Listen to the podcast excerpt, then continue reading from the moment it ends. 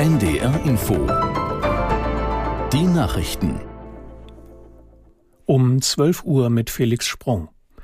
Israels Ministerpräsident Netanyahu hat der Schiitenmiliz Hisbollah gedroht. Grund sind offenbar die andauernden Angriffe der Miliz aus dem Nachbarland Libanon. Aus der NDR Nachrichtenredaktion Achim Gutzeit. Netanyahu sagte, eine Kriegsbeteiligung der Hisbollah werde das Schicksal des Libanon besiegeln. Verteidigungsminister Galland drohte, Beirut könne dasselbe Schicksal erfahren wie Gaza. Die gegenseitigen Angriffe der israelischen Armee und der Hisbollah-Miliz im Libanon haben in den vergangenen Tagen zugenommen. Israel hat inzwischen zugesagt, heute dabei zu helfen, Babys aus dem Al-Shifa-Krankenhaus in Gaza-Stadt zu bringen. Es ist die größte Klinik im Gazastreifen. Sie musste nach Palästina palästinensischen Angaben gestern ihren Betrieb einstellen, weil Treibstoff für die Stromgeneratoren fehlt. Israel wirft der Hamas vor, unter dem Hospital eine Kommandozentrale eingerichtet zu haben. Nach Angaben der Vereinten Nationen sind 20 der 36 Krankenhäuser im Gazastreifen nicht mehr funktionsfähig. In Hamburg dürfen auch weiterhin pro-palästinensische Kundgebungen nur unter sehr strengen Auflagen stattfinden. Wie die Polizei mitteilte, ist die entsprechende Allgemeinverfügung vom 15. Oktober bis kommenden Mittwoch verlängert worden. Nicht erlaubt sind demnach Versammlungen, die inhaltlich einen Bezug zur Unterstützung der Hamas oder deren Angriffe auf das Staatsgebiet Israels aufweisen. Bundesverkehrsminister Wissing ist gegen strengere Regeln für Führerscheininhaber ab 70 Jahren. Nach einem Bericht der Funke Mediengruppe will der FDP-Politiker entsprechende Pläne der EU-Kommission stoppen. Aus der NDR Nachrichtenredaktion Peter Eichenberg.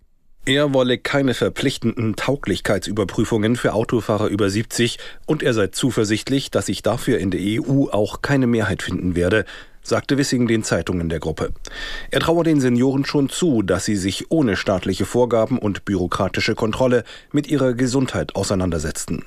Wissing verwies darauf, dass laut Statistik die Altersgruppe über 70 nicht überdurchschnittlich oft für schwere Unfälle verantwortlich ist. Außerdem lebten viele ältere Menschen auf dem Land. Für sie sei ein selbstbestimmtes Leben ohne Auto schwer möglich. Der Entwurf einer neuen europäischen Verkehrsrichtlinie sieht vor, dass Autofahrerinnen und Fahrer ab einem Alter von 70 Jahren alle fünf Jahre den Führerschein auffrischen müssen. Die Deutsche Bahn hat einen Notfahrplan erstellt, falls die Lokführer streiken sollten. Eine Sprecherin teilte mit, der Konzern müsse in diesem Fall seine Verbindungen im Fernverkehr auf weniger als 20 Prozent des normalen Angebots herunterfahren.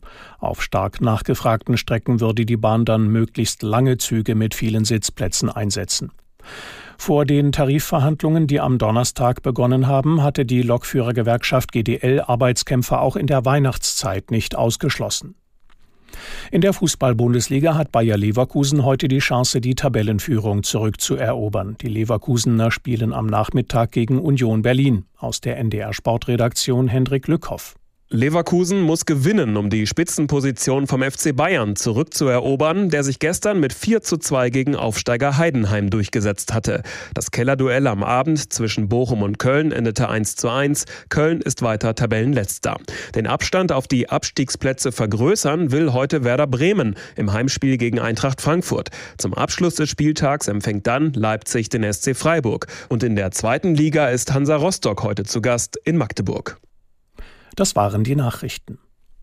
Das Wetter in Norddeutschland am Nachmittag wechselnd bis stark bewölkt, gelegentlich Regen, nach Süden hin etwas Sonne, 7 bis 10 Grad. Morgen nach Nordosten hin bewölkt mit einzelnen Schauern, in Niedersachsen verbreitet Regen, 7 bis 12 Grad. Es ist 12.04 Uhr. NDR Info Podcast jetzt. Vertikal, horizontal. Glaubens- und Gewissensfragen.